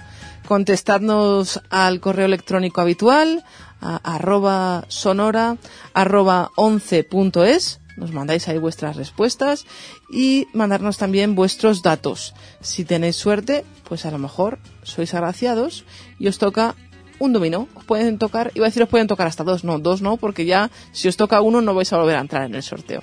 Pero en fin, ya sabéis, respondernos a la pregunta, cómo se llama la aplicación para que las personas sordociegas puedan seguir los subtítulos de la televisión. Muy fácil, escuchad la pista correspondiente y seguro que podéis dar con la respuesta. Paloma, nosotros ya nos tenemos que despedir tú y yo. yo sigo un ratito más hasta, siempre lo decimos, pero hasta la próxima estación. Eso es, de metro. estación en estación. Muchas gracias, Paloma. Muchas gracias a vosotros. Un saludo.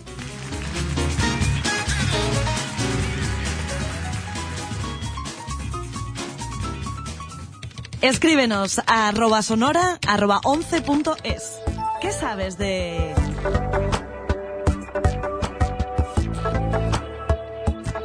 Uno de nuestros oyentes nos pedía a través de correo electrónico que habláramos de unas gafas, unas gafas españolas que se llaman iSync y nosotros siempre, ya sabéis que intentamos, pues en la medida de lo posible, dar respuesta a vuestros correos electrónicos. Nos decían, ¿las podéis probar para recomendárnoslas o no? ¿Podéis contarnos algo acerca de ellos? Bueno, no sabemos si os las podemos recomendar o no. Después de la charla que tengamos nosotros, ya seréis los propios implicados los que debáis decidir si queréis compraros unas, que por otra parte, todo se ha dicho de paso, el precio no es demasiado, no es de saldo, no es demasiado barato, o si por el contrario queréis esperar un poquito. Nosotros lo que vamos a hacer es daros a conocer la opinión de una persona que las ha probado como usuaria, en este caso Cristina Luchese, que ya la habéis escuchado en alguna otra ocasión en nuestra revista, no va a hablaros como técnico del departamento de más densidad, sino como usuaria que ha probado este dispositivo que ha tenido la oportunidad de conocerlo un poquito más de cerca y nos va a ofrecer pues en una pequeña charla sus propias impresiones acerca de estas gafas de firma española iSync que además han recibido un premio de la Unión Europea y han sido dotadas con una cantidad importante económica para, bueno, pues eh, en la medida de lo posible sacarlas adelante y corregir los posibles fallos que puedan tener. Cristina, muy buenas una vez más, bienvenida. Hola Estela. ¿En qué consiste exactamente este dispositivo, esta iSync? Pues mira Estela, yo lo que he probado durante esa presentación fueron unos prototipos. Entonces, como ha cambiado seguramente el resultado final, el producto final que, puedan vender, te voy a decir lo que yo he visto, ¿no? Que hace más o menos un año no llegamos a ello eran como unas gafas que tú colocabas bien mm, pegadas a la cabeza. Eh, uno de los dos prototipos era bastante armatoste, el, otro modelo era ya un poco más reducido. Digamos el final, ¿no? Que sería el dispositivo. no es el dispositivo final, eh, pero era el final de ese momento. Efectivamente, el final, el, lo que tenían. A fecha de, de otoño del año pasado. Eso es. Entonces, estas gafas, aparte de, tener unas cámaras y de ayudarte a, enfocar, lo que hacen es colocarte el sonido, pero no en los... O sea, que llevan también unos auriculares, ¿verdad? Que te colocarías justo en el hueso que está en, la cara, digamos. Eso es. no dentro del oído.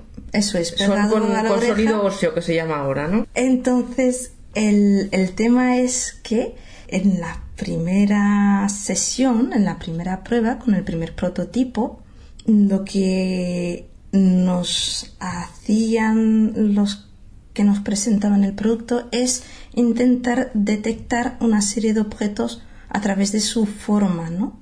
Cómo éramos capaces de saber si lo que teníamos delante era un cubo, un cilindro, una esfera, en un plano fijo, en una superficie lisa. Para ello usábamos el ordenador que nos daba eh, apoyo y la verdad que el sonido que no es un sonido natural, no es un sonido que tú puedas escuchar en, en el planeta, sino es, bueno, en el planeta, en la naturaleza, sino que es un sonido artificial, buscado adrede. Eh, ¿Os acordáis de cuando había que sintonizar las radios o las teles analógicas, que había como el ruido de la nieve, ese así un poco a veces discordante, ¿no? O frustrante, porque si el volumen era alto, aquello te... Te volvía un poco loco, sí. te, vamos, te daba hasta grima. Pues han usado un sonido de ese tipo artificial de mayor o menor intensidad, más áspero, rugoso o más suave, vamos a decirlo así, para mm, poder detectar diferencias de, de, zonas o de superficies.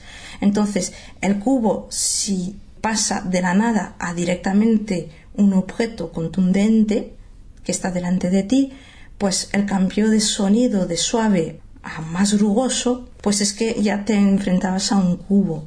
Si tú te enfrentabas a un cilindro, pues el principio era un pelín más difuminado porque el objeto, la superficie de los bordes del cilindro están algo más alejados, ¿no? Esto hablamos de 3D y hablamos de, perspectiva.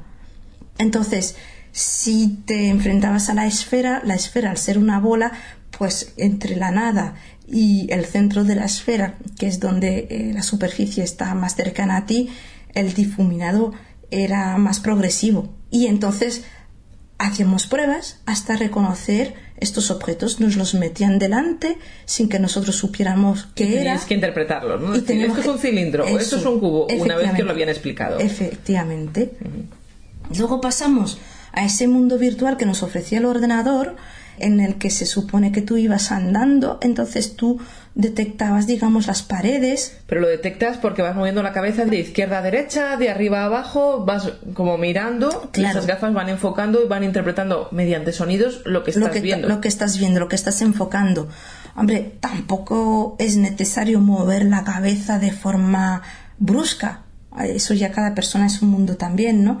Pero sí que es verdad que aunque tú enfoques de frente, eh, sí que te va a ir diciendo a través de ese eh, cambio de sonido que puedes encontrarte algo por delante, ¿no? Si tú un pelín, miras un pelín a los lados, pues te encuentras con que tienes la pared. En el camino que nos hicieron recorrer había columnas. Entonces, si tú te movías eh, suavemente de izquierda a derecha, de derecha a izquierda, pues de pronto te encontrabas con el obstáculos, pero como ya nos habían enseñado a reconocer un cilindro, pues la columna era redonda, entonces ya digo, esto se parece a una columna. Y, y, sí, efectivamente era una columna. Luego había unas escaleras. Entonces tú ibas mirando al frente y de pronto te encontrabas con que, claro, la superficie de una escalera que suben, la superficie se va alejando de ti, pero se va alejando de forma escalonada y de abajo arriba. Y después de las escaleras accedías a una calle y veías a los coches que iban pasando de izquierda a derecha. Entonces se supone que como vas oyendo los coches pasar al frente tuya porque aparece el sonido y, y, se difumina el sonido, pues por ejemplo si tienes que cruzar, ¿no? Mm, eres capaz de identificarlo. Eso es. Eso en el mundo virtual. Y ahí esto se, se, se lograba medianamente bien. Pero, ay amiga, cuando pasé al segundo... Al mundo real. al segundo modelo de gafas más pequeñas, ellas sí. Coquetas no sé si serían, pero vamos. Pero el mundo real, como dices, era otra cuestión. Nos intentaron ya, una vez que habíamos hecho ese mini aprendizaje en ese mundo virtual, de reconocimiento de más o menos sonido, más o menos frecuencia, más o menos intensidad y volumen, pues entonces ya teníamos que intentar hacer reconocimientos de objetos reales en la mesa de la reunión, las personas que estaban sentadas al frente, ver si las detectábamos o no, buscar en la mesa un objeto, en la nada encontrar una mano o detectar que era una mano abierta la que teníamos enfrente. Bueno, pues lo primero que te puedo contar, Estera, es que a mí los sonidos me parecían diferentes del feliz mundo virtual en donde me habían metido antes. Era mucho más duro, mucho más intenso y era mucho más complejo. Y luego, imagínate, una mesa tú la ves, la parte cercana se supone que es más sólida, el sonido va a ser más intenso y a medida que tú vas subiendo la cabeza o enfocando más allá de la mesa, como la superficie se aleja de ti, ese sonido ya se va difuminando. Entonces ya tienes que saber detectar que estás moviéndote por la superficie de la mesa. Y luego después busca en esa superficie sistemáticamente el objeto que te han colocado delante, que se supone que va a hacer una frecuencia diferente. Parece sencillo, teóricamente. Mm, yo no lo vi tan claro. Entonces me dicen, buscas a las personas que tienes al frente y cuando las encuentres nos dices. Ya, pero es que detrás de las personas estaban los marcos de las ventanas. Que eso también lo ve. Que eso también, claro. y también lo suena. Efectivamente. Y luego las personas que estaban algunas metidas por delante de esa columna, o sea, esos marcos, y otras que estaban contra el cristal de la ventana. Era aquello tremebundo ya tenías que separarlas del final del borde de la mesa, porque claro, estaban sentadas en la mesa, pero, pero en la parte lejana de esa mesa. Y luego lo de encontrar la mano en la nada, pues eh, a ver, si enfocabas medianamente en el lugar correcto, pues sí podías detectar que había como mm, cuatro palitos y luego un palito más alejado que serían como los dedos, bueno, ya, tienes que entender que lo que vas sonando son palitos. Lo que vas oyendo es menos frecuencia, más frecuencia, poquito tiempo, menos frecuencia, más frecuencia, poquito tiempo y así sucesivamente. Y luego si vas un poquito más abajo, como la palma es toda superficie mm, con objeto, vamos a decir, pues, pues ahí el sonido es más intenso como cuando estás localizando un dedo. Entonces, si tú sabes mirar sistemáticamente, mover sistemáticamente la, cara, saber ir de arriba a abajo, de izquierda a derecha, de forma ordenada, pues entonces al final sí, detectas que, es una mano. Pero eso requiere un, saber hacer, un tiempo de aprendizaje. Eso es lo más importante, ¿verdad, Cristina? Eso es lo que tenemos que incidir, en el aprendizaje que uno tiene que hacer antes de comprarse esas gafas y decir, me voy a la calle? Yo, desde luego que sí que lo recomendaría, pero vamos, con fuerza, porque no es una cosa de cojo, cojo compro un aparato, lo enchufo, se carga y, exacto. y empieza a funcionar. Esto es que tienes que aprender a percibir matices de todos esos distintos sonidos o frecuencias y luego interiorizarlos y eh, a fuerza de haber repetido la acción, ya saber a qué te enfrentas. Esto en ningún caso suple un bastón o un perro guía. Esto te ayuda a tener más información del entorno y a vivir más feliz, si quieres o si te gusta, porque sabes que se cuece alrededor tuyo, ¿no? Pero no es que em, sea un ojo artificial. Entonces, yo, desde luego que al ser autodidactas, pues habrá gente que sí que lo es. Ellos, por ejemplo, del grupo de testeadores que tenían, decían que había un niño que había superado todas sus expectativas, no solamente porque aprendía rapidísimo, sino porque al final era capaz de detectar datos que ellos ni habían planteado. Entonces ahí es donde vieron también las posibilidades que, que daba ese proyecto, ¿no? Pero claro, no todo el mundo es un niño, no todo el mundo, eh, todas las personas tenemos la misma capacidad, ya no voy a decir intelectual o cultural, sino capacidad de percepción, de reacción, de, entendimiento, de interpretación, de interpretación. Es que no se trata de que alguien sea mejor o peor, es que también depende mucho de nuestras experiencias vitales, de cómo somos capaces de discriminar sonidos, de si hemos sido ciegos desde pequeños, desde pequeños o no de si la persona es capaz de procesar muchos datos a la vez o es más monotarea. Es que intervienen tantos y tantos factores. Claro que ellos nos explicaban que el cerebro va aprendiendo y va... Es plástico, claro. Va a, claro, va... Tiene mucha plasticidad.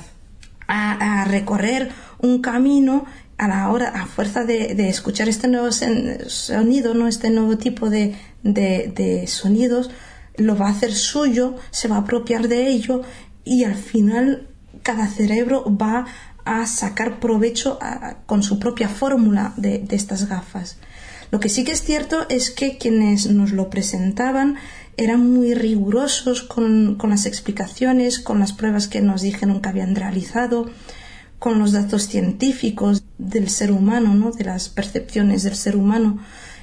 El producto que han sacado ya era muy acabado y la verdad es que buena pinta tenía. Ahora, yo, Cristina, como persona, ¿me lo llevaría ya a la calle? no lo tengo claro. Y no porque no quiera o vaya a desmerecer el, el proyecto, porque no, no, el proyecto estaba muy bien concebido, sino porque yo no sé hasta qué punto ese plus de información me, me, va a aportar a mí como persona. Es que yo tengo la curiosidad suficiente de querer saber que hay arbustos, árboles, que hay tropecientos coches aparcados, cuando no está en mi zona directa de acción donde yo me tengo que mover. Pues igual si me interesa o no. En todo caso, lo que sí que recomiendo claramente es que nos den un aprendizaje. Primero en ese mundo virtual que es más sencillo, a mí yo lo decía, me lo recalco, a mí me pareció muy muy buena fórmula de ir aprendiendo y haciéndome a esos sonidos. Y luego que también esté alguien conmigo cuando empiezo a manejar esto de forma real. Igual que un TR, por ejemplo, nos enseña a manejar un bastón hasta que nos dan la suelta, como se suele decir. Efectivamente. Pues en esto, algo parecido. Algo parecido. Yo, en mi caso, sí que lo pediría si comprara, si comprara esas gafas.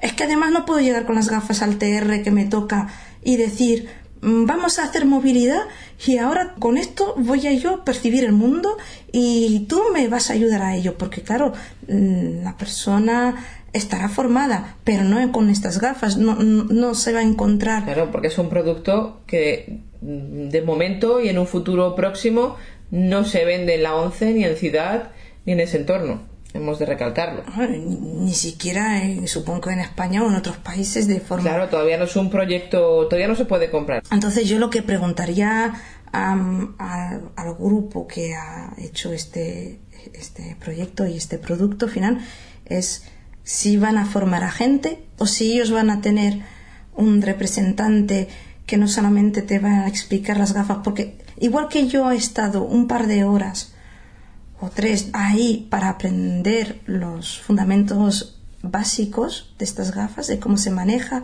y cuál es el objetivo y cómo yo voy percibiendo la realidad poco a poco con mayor acierto, ¿no? Es que ellos van a tener a alguien que va a enseñar en cuántas sesiones, en dónde, cómo, porque ya digo, personas autodidactas las habrá, pero no todo el mundo nace enseñado ¿eh? y yo en ese sentido tengo mis dudas. Creo que no es un producto de comprar y ya está. Es como cuando tú compras un ordenador cuando nunca has hecho nada de ofimática.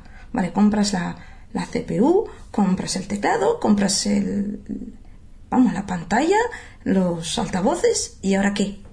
Pues esa, esa sensación es la que tengo con las gafas. La verdad es que si, si lo saben cuidar bien, igual, de igual forma que han mimado todos los detalles hasta ahora, pues puede que sí que sea interesante para más de una persona que, tenga esa, esa curiosidad por el mundo, ¿no?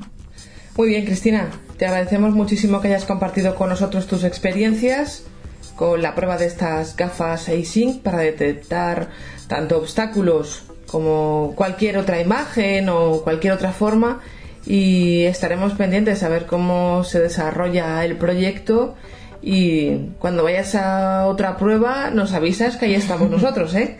Pues perfecto. Ojalá, ojalá me llamen porque tengo curiosidad por ver la evolución de, de, esto, ¿no? Muchas gracias, Cris. Un placer, como siempre. Adiós.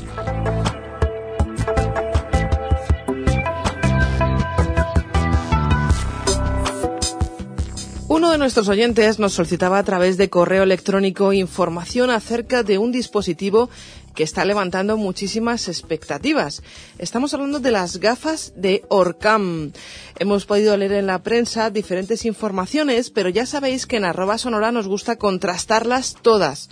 Y para eso contamos con Conchi Blocona, ella es TR de la ONCE, en concreto de Dirección General, y ha tenido la oportunidad de probarlas y de estar con ellas, pues bueno, un tiempo lo suficiente como para charlar acerca de este dispositivo con nosotros y describirnosle un poco y dárnosle a conocer.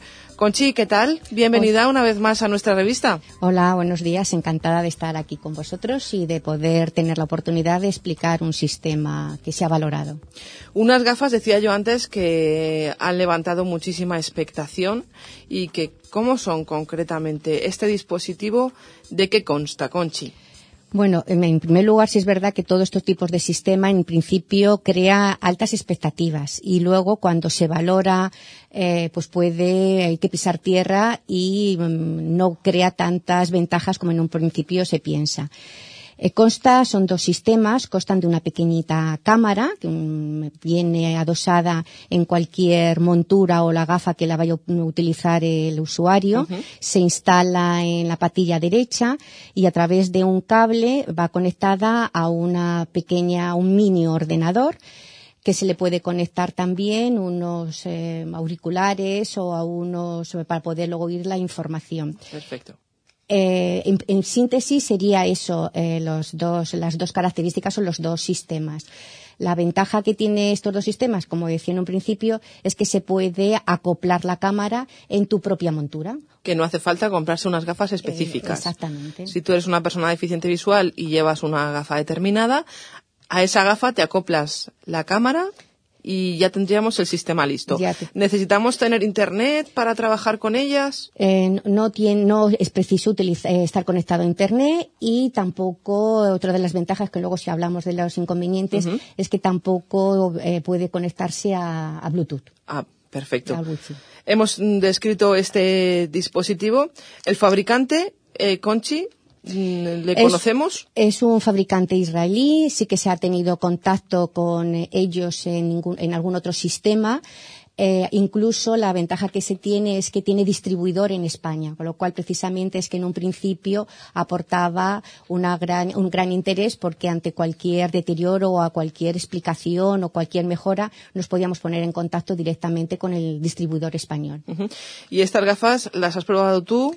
Pero no has sido tú sola la que has trabajado con ellas. No, en principio, eh, cuando nosotros tenemos desde Dirección General, Departamento de Autonomía Personal, consideramos que puede ser un sistema que pueda aportar diferencias o que puede tener una gran calidad de funcionalidad para nuestros afiliados, en un principio siempre intentamos probarlo. Luego ya se valora si es susceptible de, de tenerlo, de adquirirlo o para poder generalizar a nuestra población. Dado este interés suscitado y y, las ventajas que el distribuidor nos indicaba, eh, se vio la intención de que podía intervenir diferentes departamentos. A nivel tecnológico, eh, a través del CIDAD, a nivel de, servicios, de funcionalidad, también podía ser a nivel departamento de educación y nosotros como autonomía personal para otro tipo de población eh, adulta o de tercera edad. Mm. Estamos hablando de cómo son, de quién las ha evaluado, pero qué hacen, para qué sirven. Eh, pues es un sistema eh, que ante todo eh, tiene la ventaja de que lee en tiempo real. es de fácil manejo porque no requiere un largo aprendizaje y luego también tiene la ventaja de que puede reconocer caras u objetos si previamente los grabamos. Es decir, caras, se puede grabar hasta 150 caras que en un momento determinado ante personas conocidas o familiares o una reunión pues nos puede indicar qué personas está junto a nosotros. Eso está bien por si el jefe está cerca y no te has dado cuenta que te diga la gafa, cuidadín que está tu jefe. Exactamente. Y luego también objetos que tenemos, pues incluso, yo que sé, en esta misma reunión tenemos el agua o tenemos un micrófono, tenemos algo eh, con la, peculiaridad de que previamente tengo, tenemos que haber grabado esos objetos. Es decir, que no reconoce objetos. Si no han sido grabados previamente. Los reconoce y le damos nombre. Se dice una vez que le señalamos, decimos agua, pues eh, después eh, situaciones. Sí, pero previamente, o sea, si no los hemos grabado, él no los va a reconocer. No, ¿eh? O sea, no nos va a decir, tienes un micrófono a tu derecha. No, no, tenemos que decir que haya derecha, dice micrófono, decimos un objeto, sabemos esto es el micrófono y luego, aunque no sea ese mismo micrófono, pero la forma, es decir, él va a identificar que aunque no sea el mismo modelo, eso es un micrófono. Si tenemos la, la botella de agua de una marca determinada, pues sí que nos va a decir agua de esa marca determinada. Si luego es de otra marca determinada, generalmente el formato es diferente. Si no es esa marca determinada, a lo mejor o seguramente no nos va a reconocer. ¿No nos diría nada? No nos diría nada. Podría decir botella. ¿Eh? si lo tenemos como genérico. Ah, pero como genérico sí genérico sí. Si hemos dicho botella, pues no puede decir botella agua, vino, casera, lo que quiera. Si queremos que reconozca agua fombella o agua de eso determinado, pues para que nos diga agua fombella tenemos que decir Indicárselo previamente, claro. ¿Y cómo utilizaríamos esta gafa? ¿Cómo, cuéntanos, un usuario se las coloca por primera vez? ¿Y qué pues, pasa? Eh, pues, como decía, en un principio tiene ese sistema, eh, conectamos la cámara en la, en la patilla, que a través de un imán o se adapta precisamente a la patilla que tengamos nosotros, a través de ese cable tenemos el microordenador y directamente enfocamos con la cámara, es decir, como lo tenemos la cámara en la patilla, a través de la cabeza, enfocamos ese objeto, ese texto, o a través del dedo, reconoce el dedo y todo lo que tengamos apuntado en el dedo, pues va a leer. Por ejemplo, si tenemos un texto, si deslizamos el dedo por ese texto, no hace falta que sea la línea correcta, va a reconocer ese texto y en tiempo real nos indica qué hay en esa página. Con lo nos leería toda la página, no línea por línea. No, puedes decir línea por línea, pero absolutamente toda la página. Pero no tienes que ir bajando con el dedo por las líneas. No, no, no. Puede leer el texto concretamente. Simplemente lo que tenemos que poner a través del dedo, es decir, si queremos línea por línea, sí que podríamos deslizar el dedo línea por línea.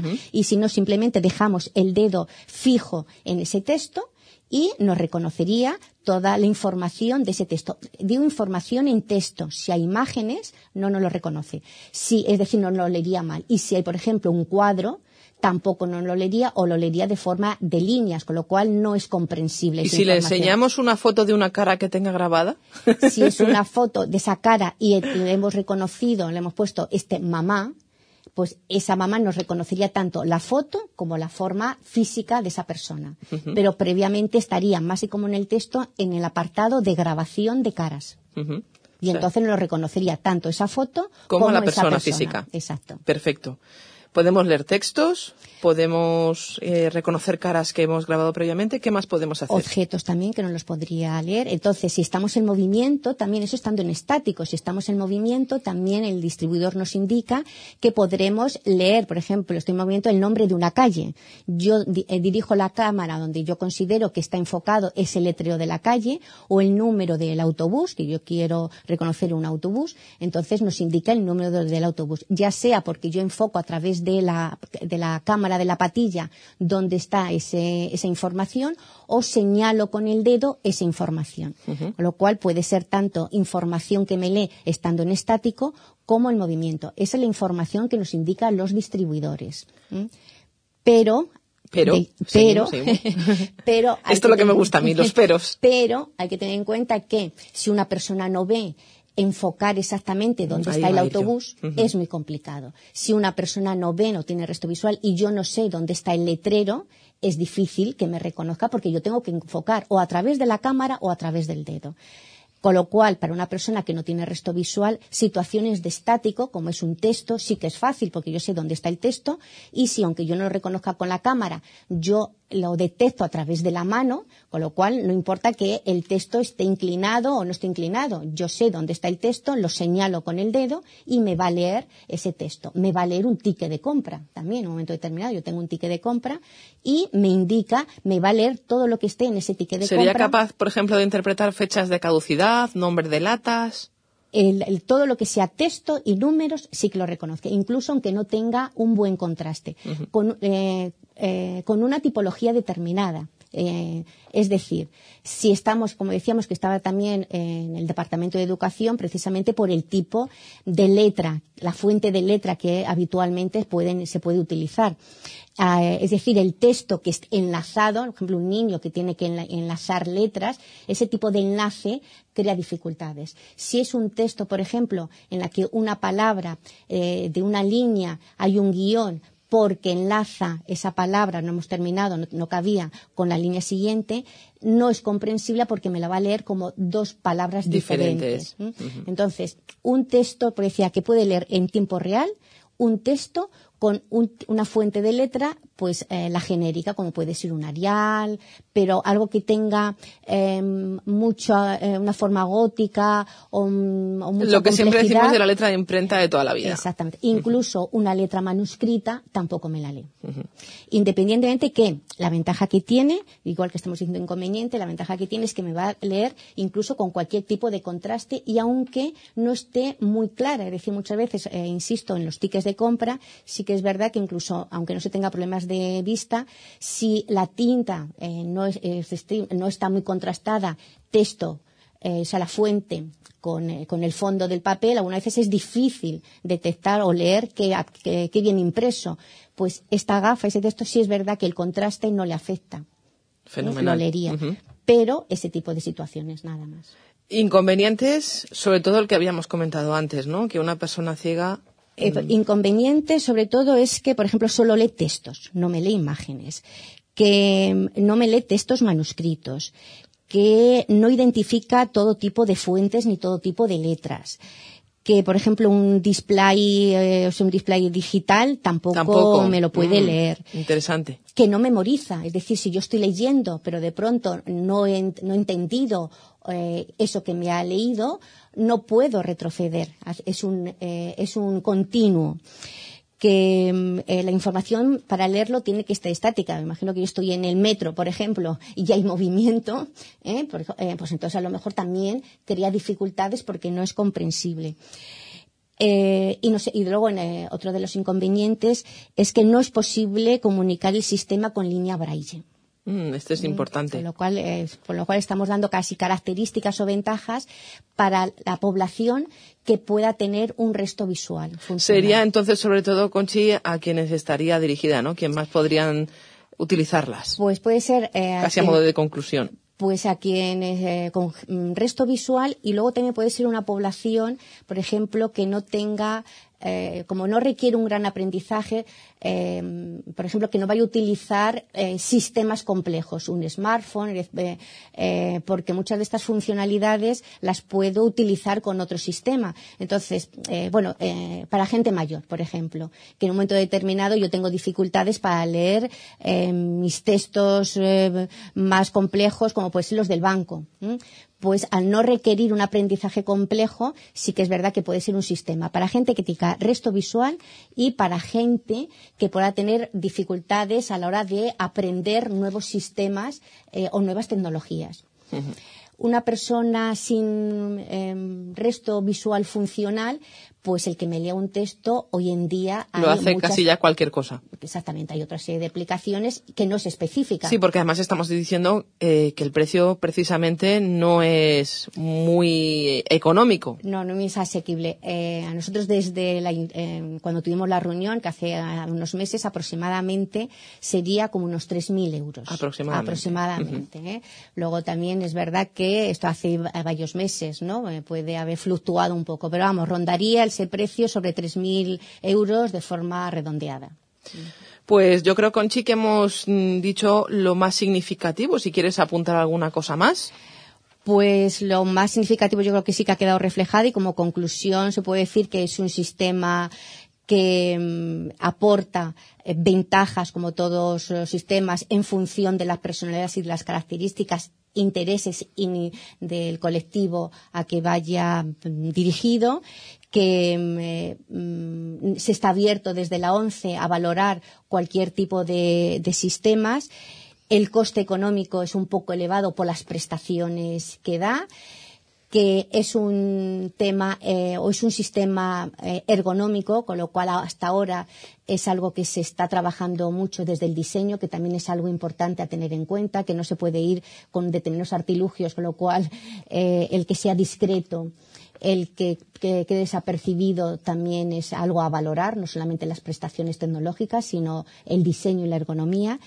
Y yo creo que el resto ya se ha comentado a lo largo de la entrevista. Como siempre, quiero agradecerte que hayas venido hasta aquí. Además, hoy la tenemos en nuestros estudios y que nos hayas contado de forma tan detallada estas ventajas, estos inconvenientes. Ahí lo hemos tenido dando respuesta a un oyente que nos preguntaba en un correo electrónico. Él en realidad nos decía que si las podíamos probar. No hemos podido, pero hemos traído a quien las ha probado. Así que con Chiblocona. Muchísimas gracias por acompañarnos y como te dije la vez anterior, volveremos a, llamarte en cualquier momento. Pues nada, a tu disposición y encantada que podéis contar conmigo en esta ocasión y en las que consideréis oportunos. Muchas gracias.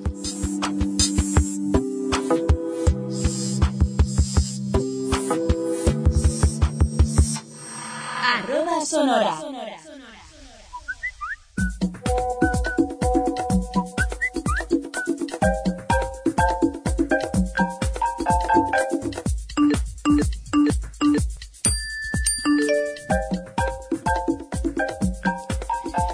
Y ha llegado ya el momento de nuestra separación, como decía aquella canción famosa.